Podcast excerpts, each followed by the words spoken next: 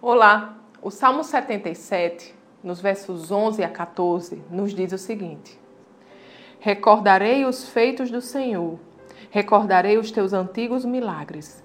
Meditarei em todas as tuas obras e considerarei todos os teus feitos. Teus caminhos, ó Deus, são santos. Que Deus é tão grande como o nosso Deus?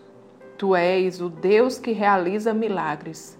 Mostras o teu poder entre os povos. Amados, nós sabemos que no mundo nós passamos por dificuldades, nós passamos por problemas, nós passamos sim por aflições.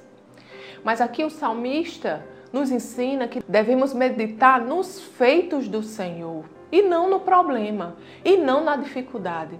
Às vezes a gente fica encarando a dificuldade, fica olhando cada pedacinho dela e fica muitas vezes até descrevendo a Deus. Deus, você está vendo como é difícil, você está vendo como, como é complicado, você está vendo como eu sou pequeno, você está vendo. Não. Amado salmista, aqui ele nos diz: medite nos feitos do Senhor.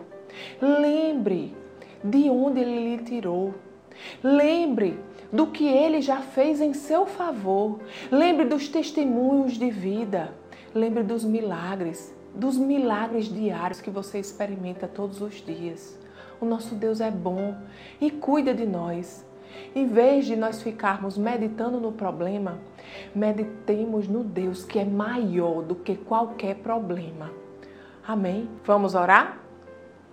Pai querido, Pai amado, nós te agradecemos, Senhor, porque tu és um bom Pai e cuida de nós. Você cuida de nós, Senhor, nos mínimos detalhes. E a tua palavra diz, Senhor, que você conhece, você sabe até o número de fios de cabelo em nossa cabeça, Pai.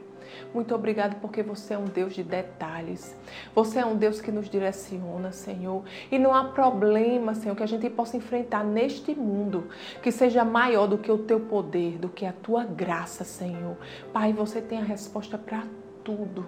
Nós confiamos em Ti, Senhor. Diante de problemas, Senhor, nós nos recusamos a ficar olhando e meditando no problema. Não, nós meditamos no nosso Pai, no nosso Deus, que é a resposta para qualquer problema.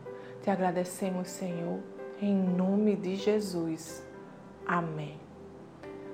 Tenha um dia abençoado e até amanhã.